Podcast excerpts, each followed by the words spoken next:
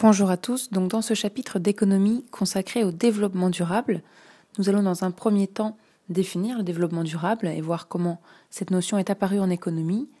Ensuite, nous parlerons d'indicateurs et pour finir, nous évoquerons euh, trois instruments classiques du développement durable afin d'agir sur l'économie.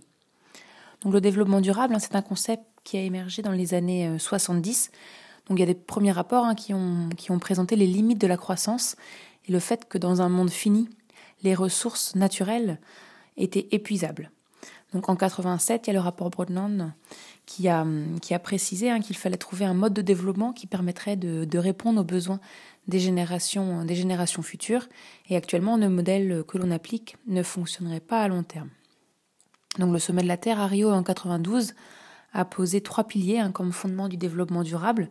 Donc le développement pour être durable doit réunir une efficacité économique, il apparaît à ce moment-là difficilement euh, possible de remettre en cause qu'il faut continuer d'augmenter des richesses. Le deuxième pilier est donc l'environnement. Il faut donc conserver et gérer nos ressources durablement. Et le troisième pilier, l'équité sociale. Donc il faudra que tous les groupes sociaux soient de ce développement durable. Donc aucun groupe social, donc les plus pauvres, les plus riches, personne ne doit être laissé de côté. Donc ces objectifs, hein, équité, environnement efficacité économique, ces objectifs doivent être atteints en même temps. Donc pour mesurer, on va dire, hein, le développement durable, il s'avère que le PIB, euh, le produit intérieur brut que nous avions vu en début d'année quand nous avons travaillé sur la croissance, le PIB ne fonctionne pas. D'autres indicateurs ont donc été imaginés. Le plus connu, hein, qui vous a également servi en géographie, c'est l'IDH, l'indicateur de développement humain, qui s'appuie sur trois critères également, économique, social et culturel.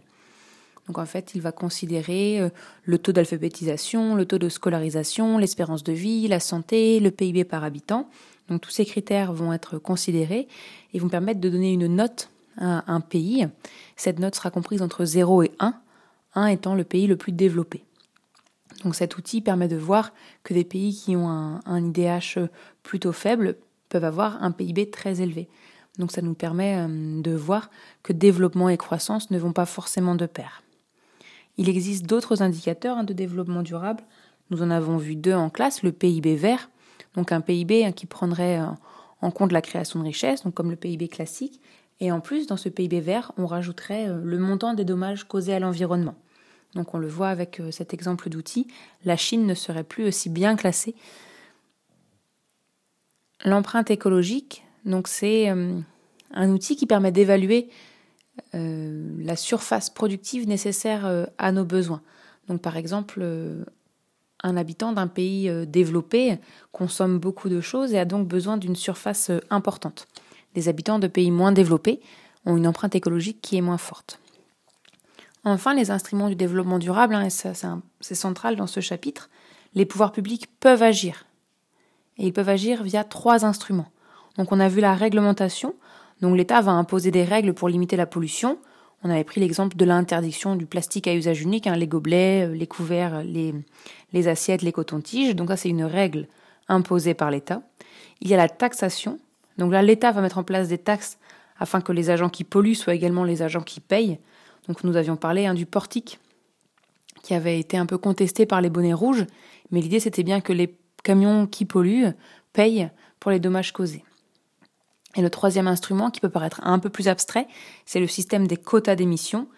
Donc nous avions évoqué hein, le, marché des quotas. Donc en gros, les agents payent le droit de polluer. L'idée à terme, hein, c'est de les désinciter à polluer. Ils gagnent de l'argent s'ils polluent moins. Donc voilà, ce n'est pas un chapitre qui est très très compliqué. Il faut avoir bien en tête le développement durable et les trois piliers euh, qui, qui s'y retrouvent, les indicateurs, donc là qui sont pas du tout compliqués et que vous connaissiez déjà dans d'autres matières, et les instruments du développement durable, et de voir comment l'action des pouvoirs publics peut, permettre d'améliorer les choses.